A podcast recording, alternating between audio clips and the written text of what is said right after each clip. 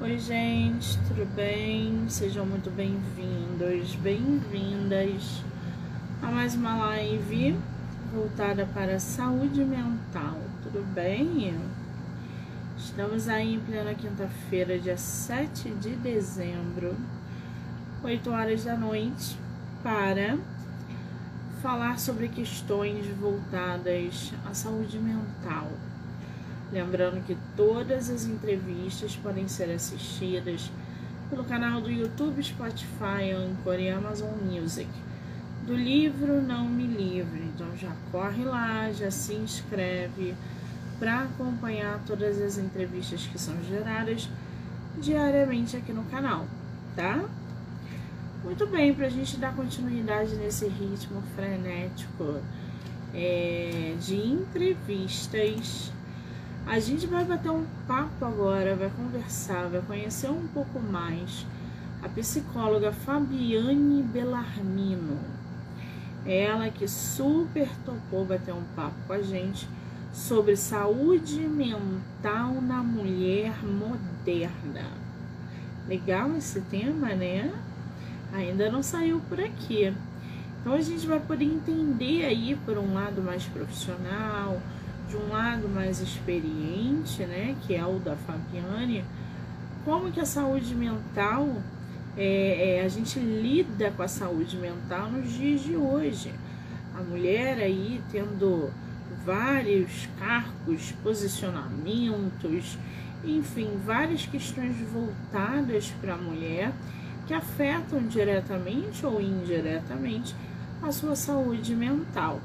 Então, a Fabiane vai estar é, é, nos explicando um pouco mais sobre essa pegada, falando né, um pouco sobre a sua área de atuação, entre outras coisas. Lembrando que o Instagram dela é arroba Sua Psi, tá? Então já segue ela lá, arroba FabiSuaPsi. Legal, né? Pessoal que tá entrando aí, sejam muito bem-vindos, bem-vindas. Enquanto a nossa psicóloga não entra, a gente vai aí conhecendo um pouquinho ela, né? É, antes dela entrar. A Fabiana, a Fabiana é psicóloga, ela é especializada em desenvolvimento humano, já atuou aí na área social, na promoção de direitos escolar, jurídica, na área de, de adoção, né? Durante três anos. Ela faz atendimento online para mulheres adultas em qualquer lugar do mundo. Além disso tudo, ela também escreve poesia Olha que legal! O combo que a gente gosta, né? Ela tem trabalhos maiores é, em construção. Então a gente vai poder conhecer um pouco mais a Fabiane. O Instagram dela também tá lindíssimo, cheio de conteúdo voltado para a saúde mental. Então não deixem de segui-la. Arroba FabiSuaPsi frase do, do, do Instagram dela é: construindo mudanças por uma vida com mais sentido. 12 anos ajudando pessoas que buscam seus propósitos. Bacana, né? Tem até o contato dela lá na mini bio dela. Vocês podem aí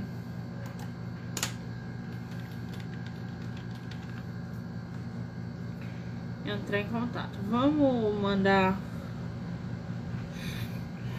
o link aqui, de repente ela, não sei se ela tá perdida, se é a primeira live dela.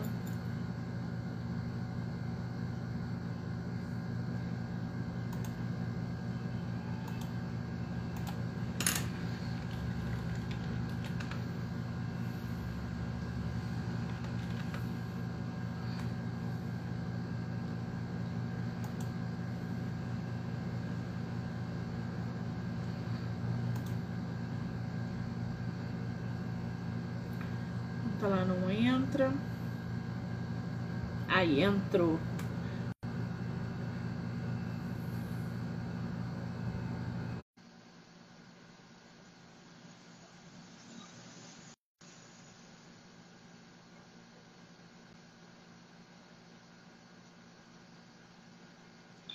Nada.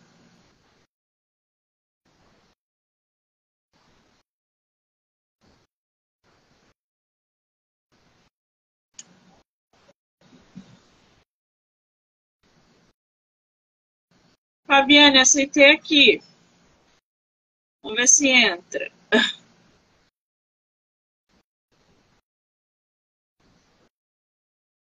Sim, eu tô aceitando aqui.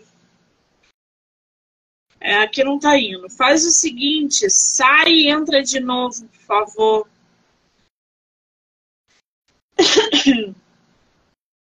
Eu tô mandando para você, você tá mandando para mim.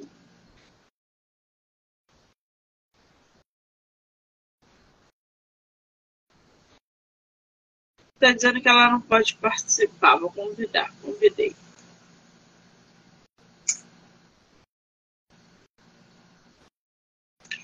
Ah, agora eu acho que foi, hein?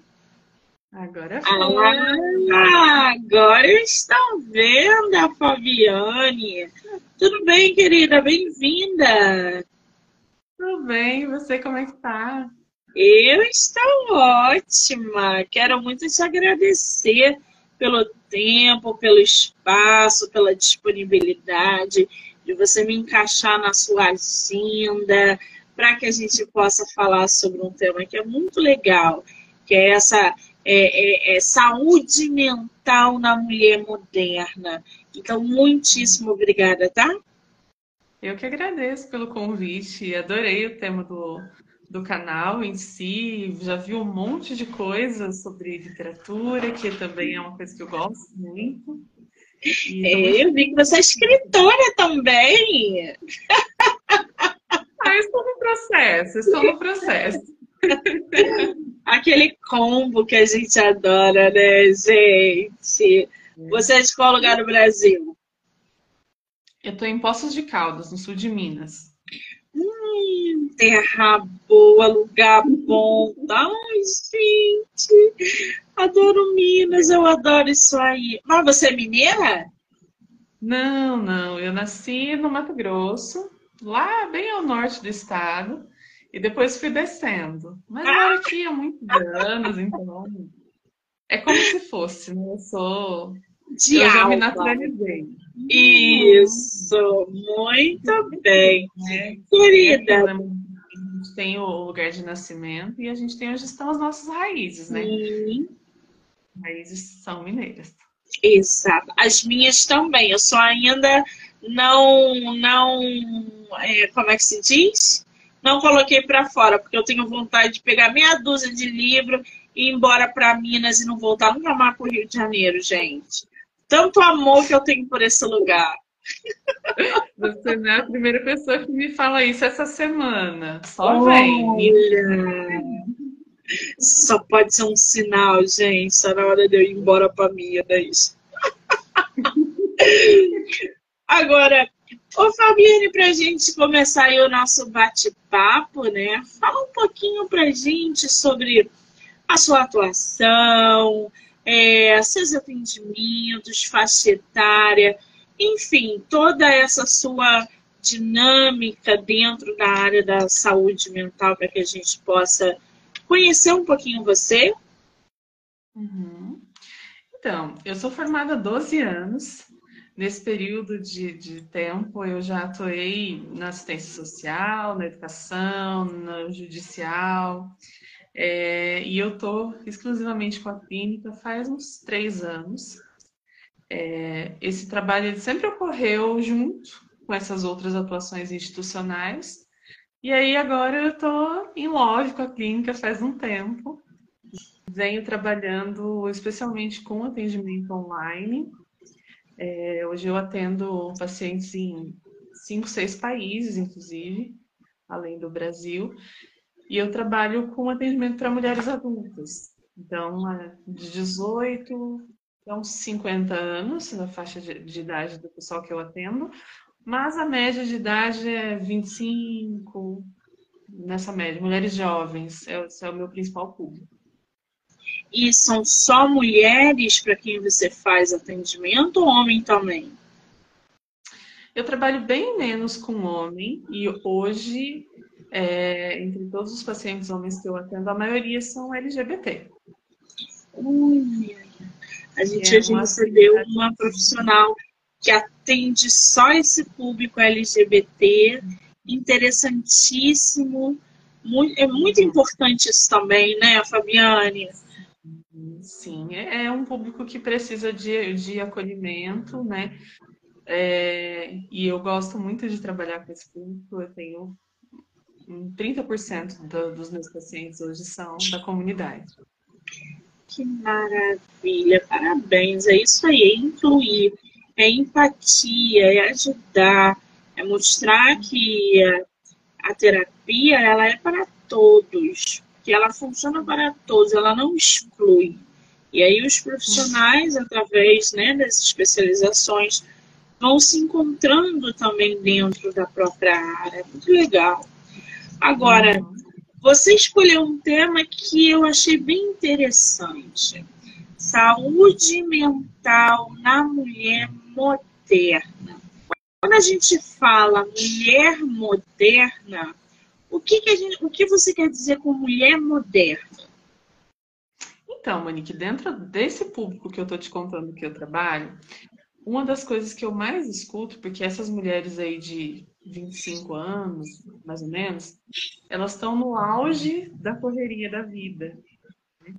É, a, a, entre 25 e 35, as mulheres estão, em média, se formando, fazendo plano de carreira, algumas casando, algumas pensando em ter filhos, né? E eu escuto toda, todo dia na clínica as mulheres falando e trazendo para elaborar na terapia sobre as demandas, as múltiplas demandas que essa vida traz. Né? Sobre o quanto é um eterno equilibrar de pratos é, fazer um plano de carreira, desejar os filhos, cuidar dos filhos, se cuidar. E esse se cuidar, ele acaba indo lá para o final da fila. Né?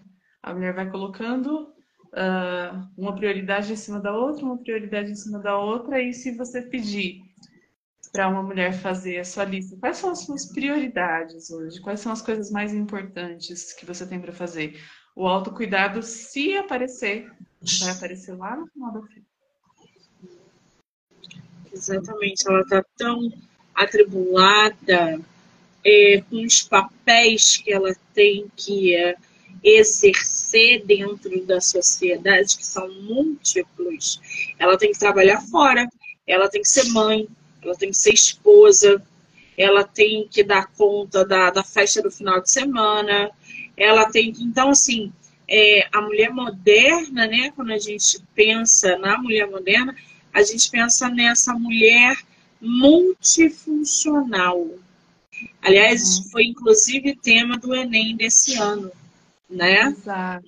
Exato. É, então, é, é, esse papel que ela pega, que a sociedade vê, não, mas a mulher ela tem que se virar, ela vai trabalhar fora, ela não quer ser mãe, ela que, que se vire. Ela não quer casar, ela que se vire. Ela tem que dar conta de tudo. E de repente a gente vê essa mulher moderna com um esgotamento emocional muito grande. E é todo um processo. Ela começa com passinhos pequenininhos lá na adolescência, aonde dentro de casa ela já tem que exercer responsabilidades raízes que a gente fala. Cuidar da casa, às vezes cuidar do irmão, estudar e trabalhar com 16 anos. Então ela já começa gradativamente a ser uma mulher é, multifuncional. Esse papel da mulher, ele também, a gente quando pensa na década de 20, de 30, a gente também não vê uma relação com a mulher moderna das décadas anteriores? Qual é a diferença da mulher moderna das décadas anteriores para a atual? Uhum. Olha, eu acho que uma coisa que eu considero muito importante é que, apesar de não necessariamente estar conseguindo evoluir nisso tão rápido quanto seria o ideal, uma das maiores diferenças hoje é que a mulher ela vem começando a acessar esses caminhos de autocuidado. O trabalho feminino, ele é uma realidade desde sempre, especialmente nas classes mais baixas. A mulher pobre sempre trabalhou, né?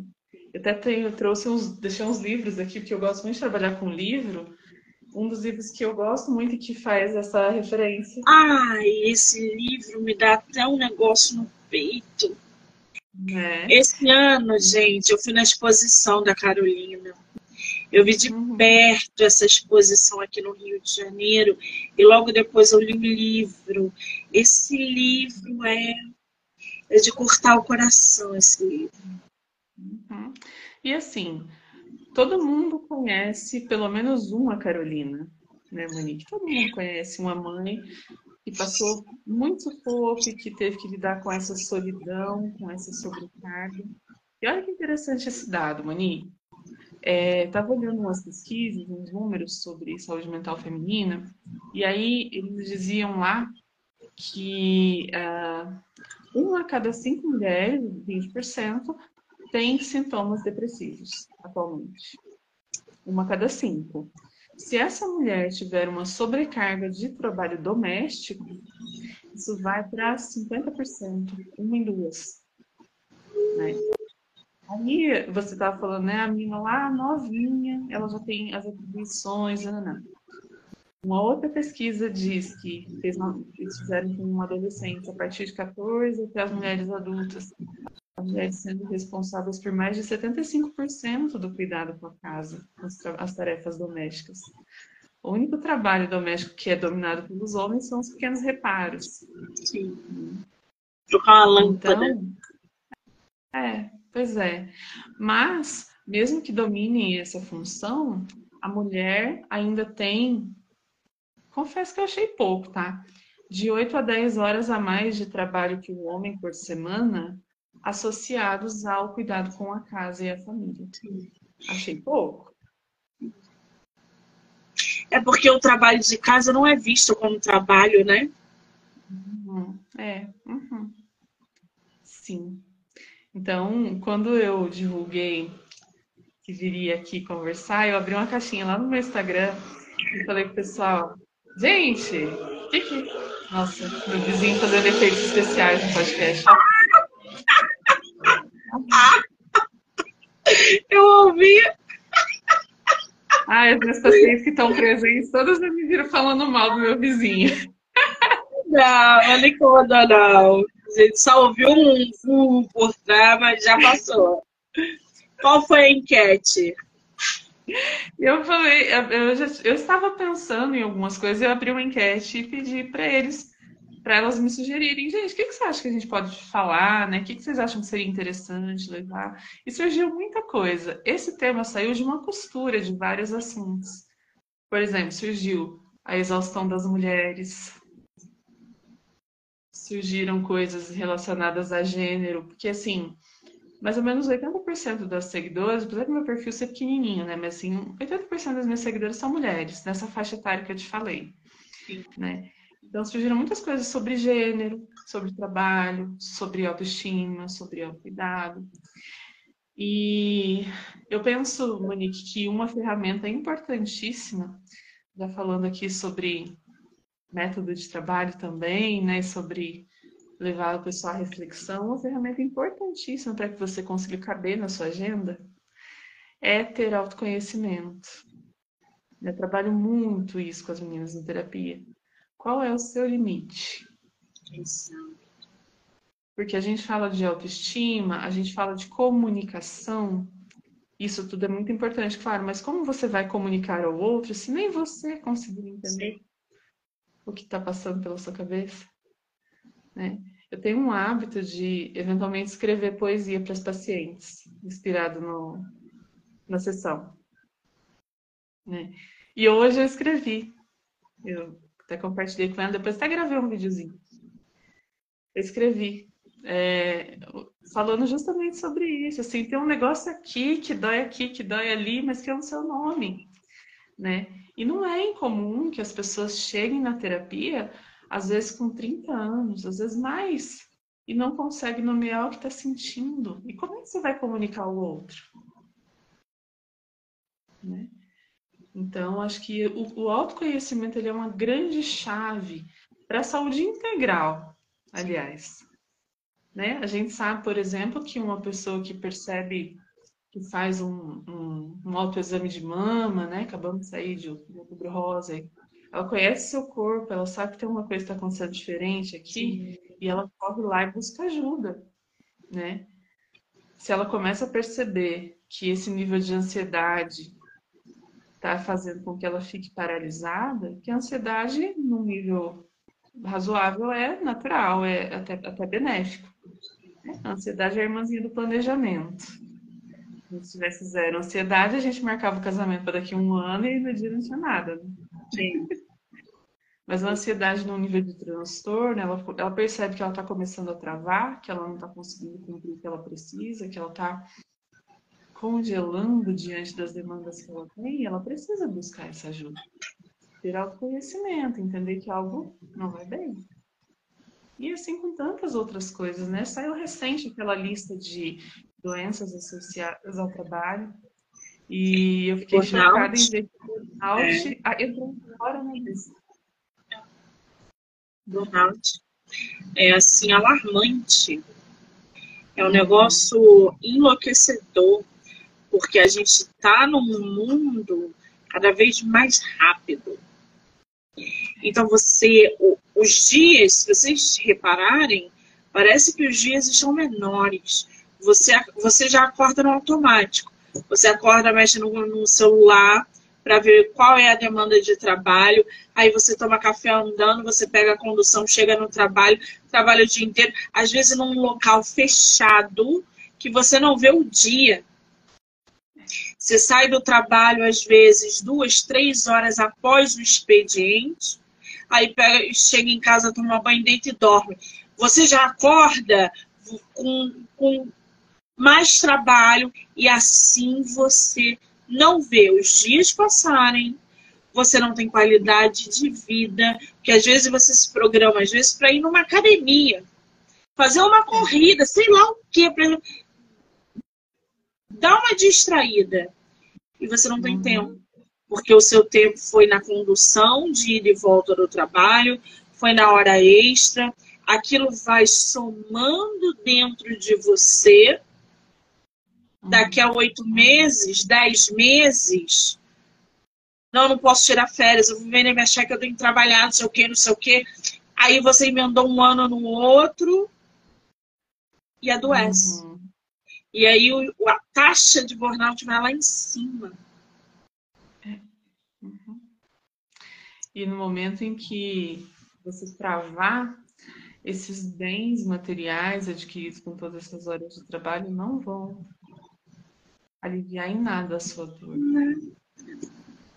Exatamente, porque tudo é emoção. Você está trabalhando para pagar o carro que você financiou em 15 anos. Você está preocupada com a prestação da casa, do celular, porque você tem que. E aí você começa a juntar coisas materiais que daqui a dois anos você vai ter que renovar. É. É. Exato. Uhum.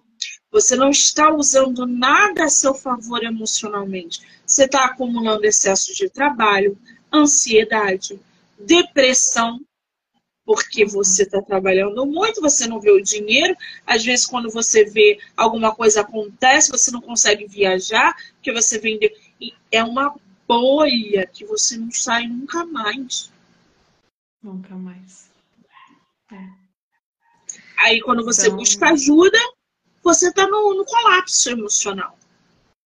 Querendo se suicidar. Porque nada dá certo na sua vida. Uhum. Porque essas coisas, essas coisas, né, são só coisas. E quando eu, a área que eu trabalho, eu sou psicólogo humanista e eu estou me especializando em logoterapia. A logoterapia é também conhecida como a psicologia do sentido da vida. Né? E é engraçado, porque quando a gente fala sobre isso, não é uma, uma linha tão conhecida ainda, né? Uh, mas é engraçado porque quando a gente fala isso das pessoas assim aleatoriamente, a primeira coisa que as pessoas perguntam é: tá, mas qual é o sentido da vida? Né?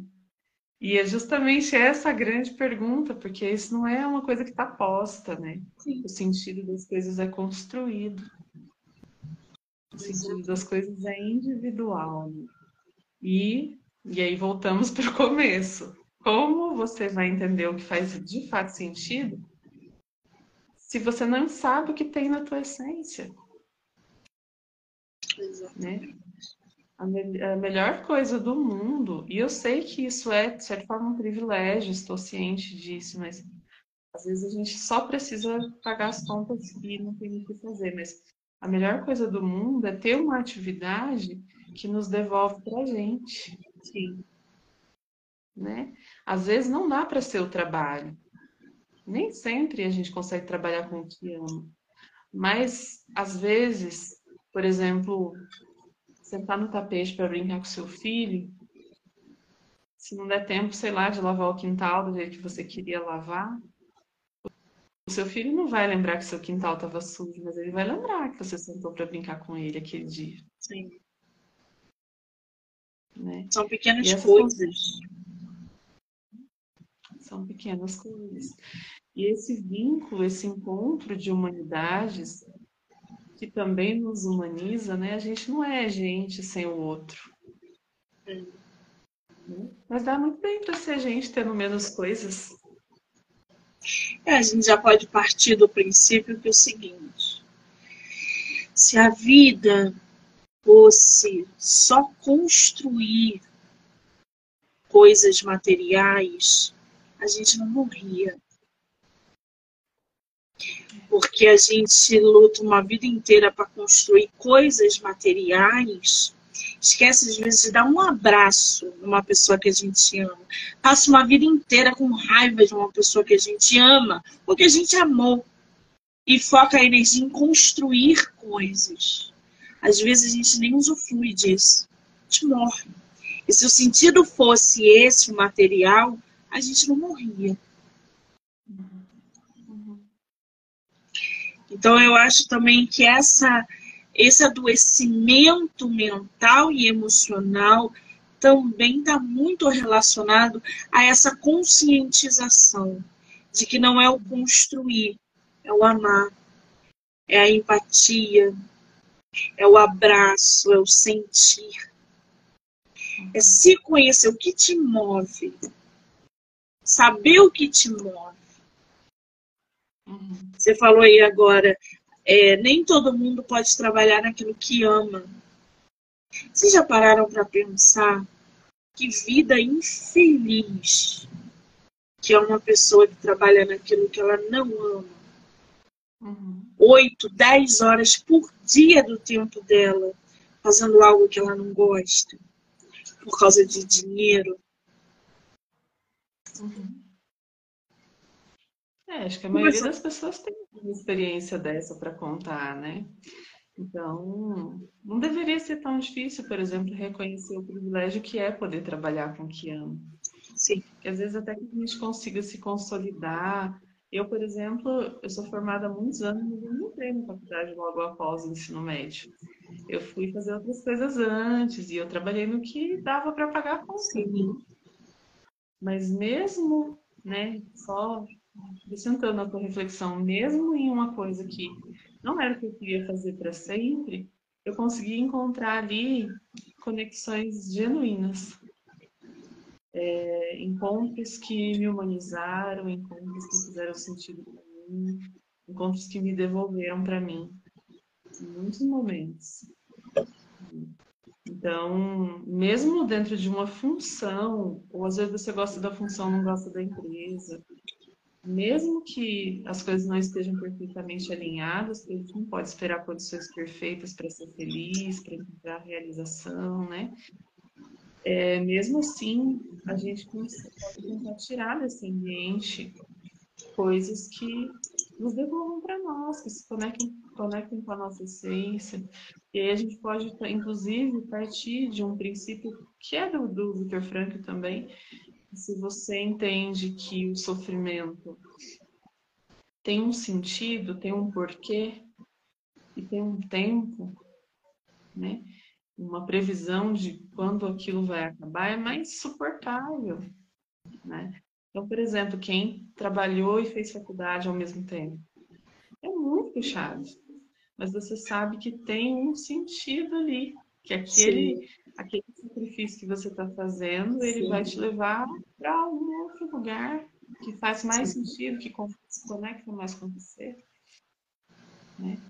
Então, é, conseguir trabalhar com esses filtros que a gente tem para olhar para a vida e encontrar nas pequenas coisas pílulas de felicidade, pílulas de motivação. Não gosto muito dessa palavra motivação, que virou meio moda, né?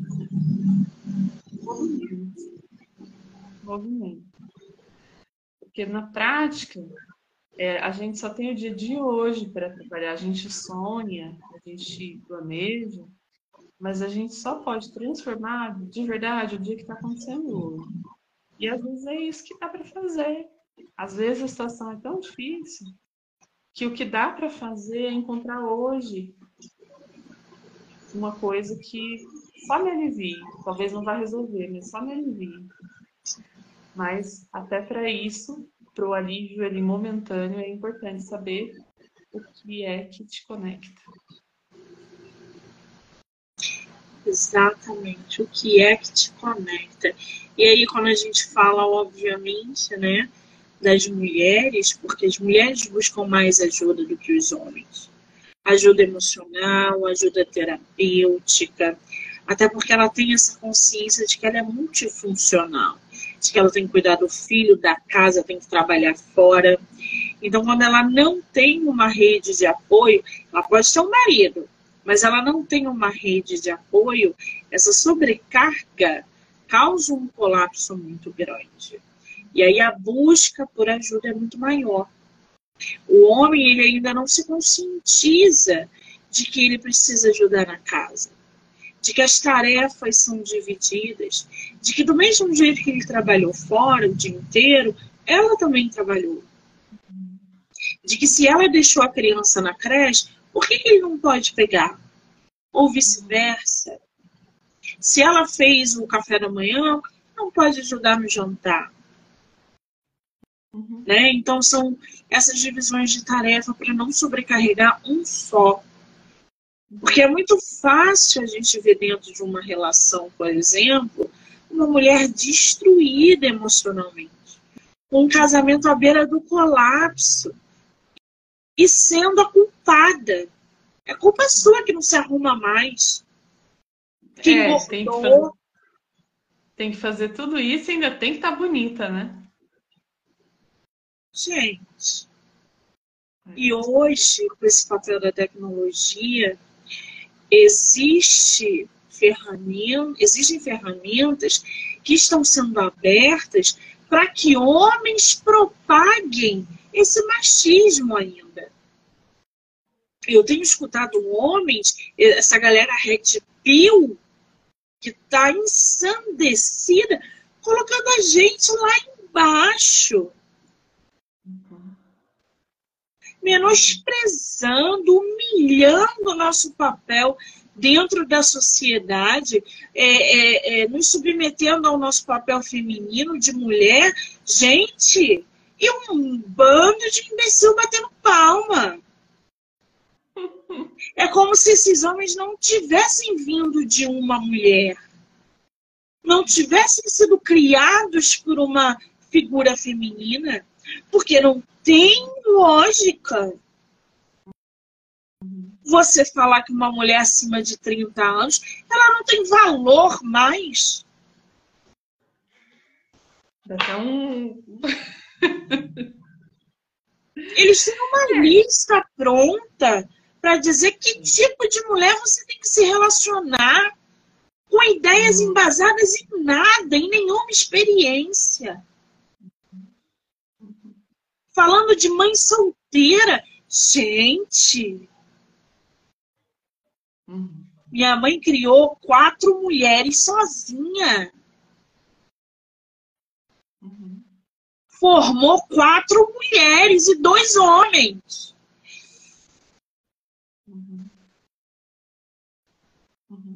E os caras dando palco pra maluco pra falar de mulher que, que é mãe solteira, que não tem valor no mercado acima de 30 anos. Aí uma, uma mulher escuta um negócio desse, ela se olha no espelho, se ela for manipulável, ela fala: será realmente que é por isso que eu não consigo um, um namorado? Eu não consigo? Será que o meu valor realmente acabou? Uhum.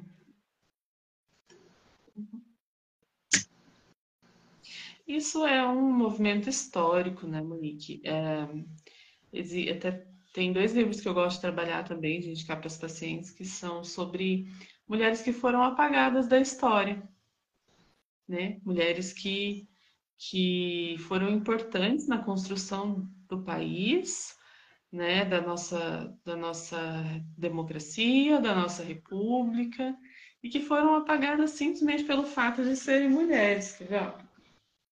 Inclusive, estão todos aqui em cima da mesa. Deixa, ó. Ai, meu Deus, eu adoro Paulo Resulti. Li todos os livros dele. Mas esse aí eu não li, eu vou separar aqui agora. E tem esse aqui também. Esse ó, aí é qual? Não consigo ler. Sobreviventes e Guerreiras. Uma breve história da mulher no Brasil de 1500 a 2000. Ih, peraí, que eu vou botar aqui na minha lista agora, gente. Calma. Adoro indicação de livro. Eu te mando as fotos. Então, isso é um caminho, né? É legal porque na capa desse daqui tem a artista, tem a mulher escravizada, né? Tem várias referências e o livro é assim também bem diverso, porque muitas delas foram apagadas. Isso é o que ele conseguiu compilar, né? Ele conseguiu compilar. Muitas, muito mais coisas aconteceram e a gente precisa é, reconhecer o nosso valor por nós mesmos. Esse investimento ninguém pode fazer em nós. Né? Uma pessoa pode, no caso da terapia, por exemplo, uma pessoa pode compartilhar contigo a experiência que tem, a transformação que recebeu no processo terapêutico. Ela pode te indicar profissionais maravilhosos, ela pode, enfim, te dar todos os. Ela pode, sei lá, pagar a sua terapia. Se você não estiver comprometido com o seu processo, não vai rolar. Não vai rolar. Isso é algo que somente a mulher pode fazer por ela. E às vezes, e olha, sabe, eu não sou aquela profissional que fica reclamando das, das trends do Instagram, que tudo é um absurdo. Nada contra. Quem se reclama e se ofende, ok, também tem seu lugar. Mas às vezes sai aquelas trends assim, ai, e no psicólogo sair para beber com os amigos, aí ah, sai para beber. Aí no psicólogo fazer terapia, comprar uma blusinha nova. E no psicólogo viajar. É, não é responsabilidade das pessoas que são leigas educar as pessoas para psicoterapia. É mais importante que nós, profissionais, é, aproveitemos as oportunidades que a gente tem, como esse momento aqui tão rico, né, de compartilhar, de refletir, e leve para as pessoas essas reflexões e essas contribuições para que elas entendam que esse processo é para elas também. Né? Não que não seja gostoso viajar, não que não seja importante fazer um treino, que isso alivia até pela liberação hormonal, você vai para a academia e sai de lá relaxada, né? Não que não seja gostoso ter um momento de lazer com os amigos, ou até comprar uma roupa nova. É gostoso, mas o problema vai continuar lá. E dependendo do investimento que você fizer como anestésico para essa dor, você vai ter um outro problema, que você vai ainda estar endividada. Né? Dependendo do. Né? Quantas pessoas eu já atendi que chegaram para terapia com a ajuda de algum familiar, porque na busca de preencher esse vazio, essa, esse desejo de vida que não tinha nome, acabaram se endividando, desenvolvendo uma compulsão por compras, né? E outras compulsões também. Então, é, por isso é importante olhar para a essência, né? Porque quem está conectado com a sua essência consegue fazer escolhas melhores, consegue fazer escolhas melhores de parceiros, inclusive. O que mais tem nesse mundo é mãe solo casada, né? Mãe solo casada, que tem o, o, o genitor ali junto, mas que de função social é muito próximo do zero, sendo otimista, né? Então, assim, os relacionamentos adoecem muito as mulheres. Eu, hoje ainda eu conversava com um paciente, com um paciente sobre isso, assim, existem duas formas de romper relacionamento. Um é por ruptura mesmo, assim, uma coisa brusca. Geralmente as pessoas recebem melhor isso, por exemplo. Estava tudo bem, tudo bem, houve uma traição. A pessoa terminou um casamento porque ela foi traída, nossa, todo mundo Sim. aprova, apoia, dá força, vamos, vamos, tal. Se o motivo da separação for um desgaste, uma série de coisas pequenas que só sabe quem está ali na rotina, em quatro paredes, ali vendo aquela coisa, aquela força, aquela energia seminada, né? chega um momento que essa corda arrebenta, essa pessoa que decide pôr um, um, fim nessa relação, que na verdade já tinha acabado, mas decide formalizar, essa pessoa é muito julgada. Essa pessoa, enfim, recebe todo tipo de julgamento, de comentário, de ataque, muitas vezes acaba ficando sozinha em relação à família licença também. Inclusive porque eu sou especialista no assunto, mas assim, quando existe um relacionamento abusivo, além de desgastado é abusivo, geralmente o abusador, por muito tempo, é aquele cara legalzão, que cumprimenta todo mundo, que chega lá, que agrada a família, e não sei o quê. E só quando a coisa está muito mais grave é que ele vai aparecer com a verdadeira face, mas aí o estrago já está muito avançado. Não tem a solução, tem, mas é muito mais difícil. Exatamente. Quer dizer, além de tudo isso, a mulher ainda ela é imposta por suas escolhas, julgada, criticada. Se o relacionamento tá ruim, aguenta, aguenta porque ele te ama, aguenta mais um pouco. Se ela se separa, é, por que, que você se separou? Você não podia lidar com isso na terapia, com essa pequena traição? Vocês têm filhos pequenos. Então ela está todo instante sendo julgada, avaliada, criticada pelas próprias escolhas. É como se ela fosse um grande fantoche. E a saúde mental dessa mulher está acabada com tudo que ela chegou no estágio de cansaço que ela não aguenta mais.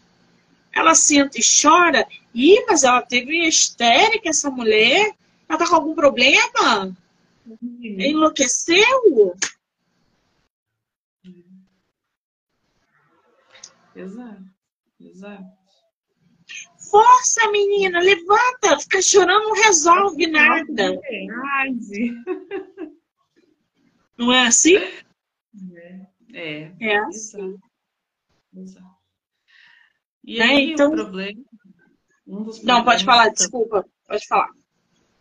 Um dos problemas também é que tudo isso que a gente está falando aqui é um lugar de muita solidão. Né? A maternidade em si ela já é um lugar muito solitário. Né? Agora foi aprovado, por exemplo, uma lei, agora em 2023, uma lei que garante é, apoio psicológico a, a, gestantes e puérperas, né, baseado numa, num estudo já muito antigo, aliás, que aponta que mais ou menos 25% das mulheres têm sintomas depressivos em até um ano e meio pós-parto. Então, assim, esse número é muito alto, muito alto. E a depressão, ela tem fatores biológicos, genéticos e ambientais, né? Então, assim, genético, uma família que tem um alto índice, a pessoa já tem uma tendência. O biológico pode ser uma gravidez, pode ser um, uma alteração hormonal de outra origem, pode ser qualquer outra coisa que venha do corpo, até um acidente, uma lesão, né? E o fator ambiental são as relações.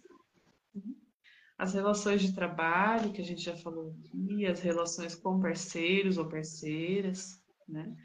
As relações construídas ou não construídas dentro da vivência da maternidade. E aí eu venho trabalhando, e inclusive quando eu fiz a caixinha, é, uma das minhas pacientes me falou: divulga que você está escrevendo um livro. Aí eu falei, mas eu vou ficar pressionada.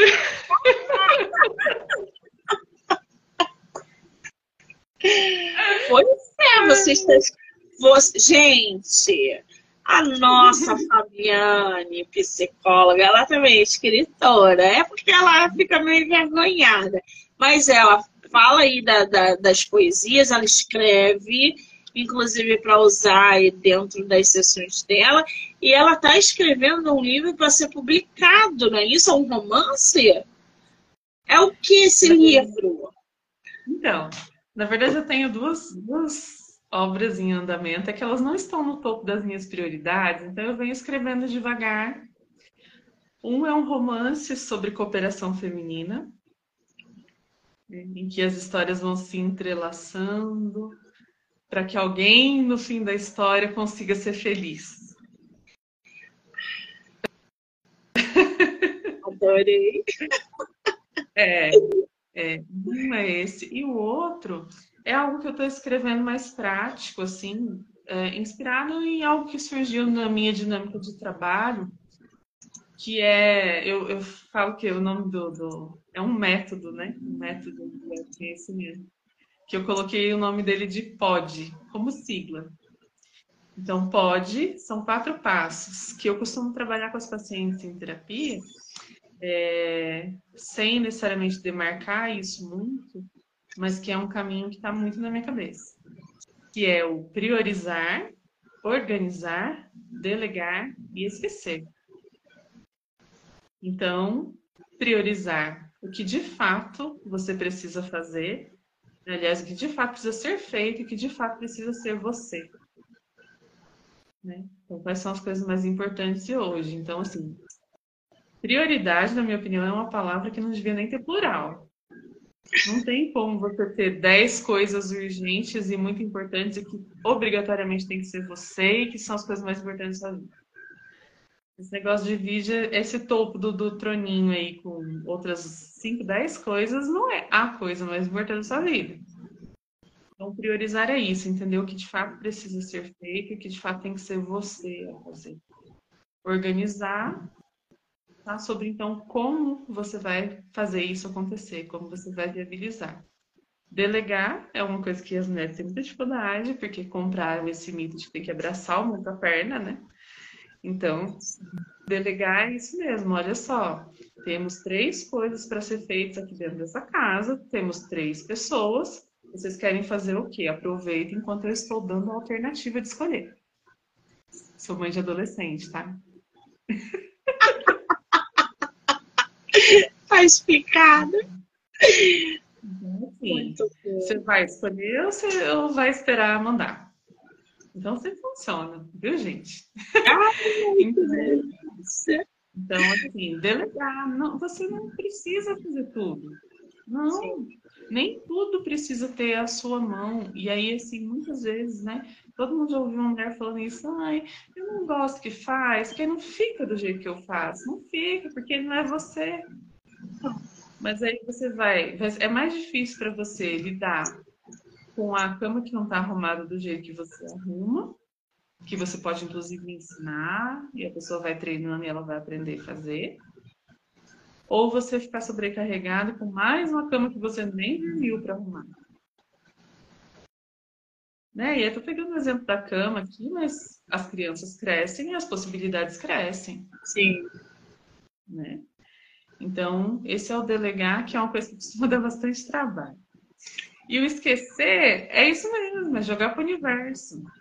Sabe? Tem coisas que a gente às vezes faz porque alguém espera de nós, porque alguém diz que a gente tem que fazer porque nós somos mulheres. Esses dias a minha colega, até ela estava aqui agora há pouco na, na Larissa Montini, ela fala somente com mulheres e aí ela fez um post.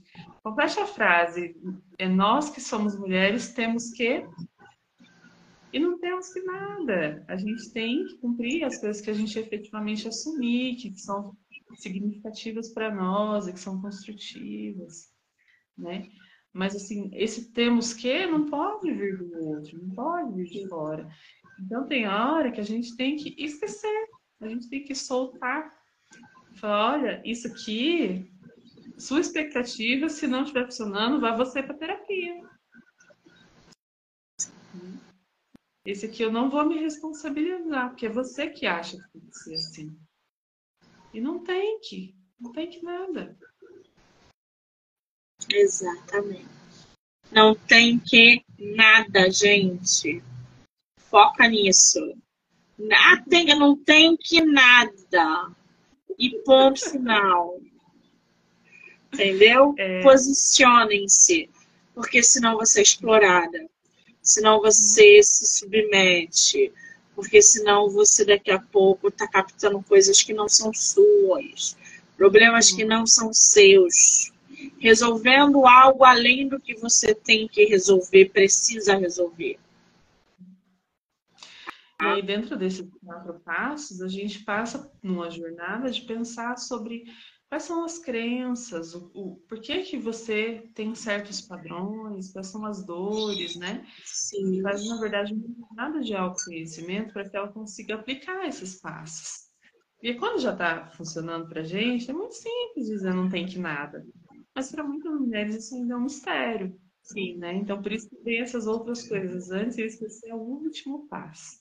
Então, está em construção e o ano que vem eh, vai virar um grupo de um grupo terapêutico para mulheres, inclusive. Esse que maravilha! Cheio de planos para 2024. Ah, super, super. No que no momento a minha agenda de atendimentos individuais está fechada, né? É, no momento eu estou sem vaga. Mas, então, como alternativa a isso, né?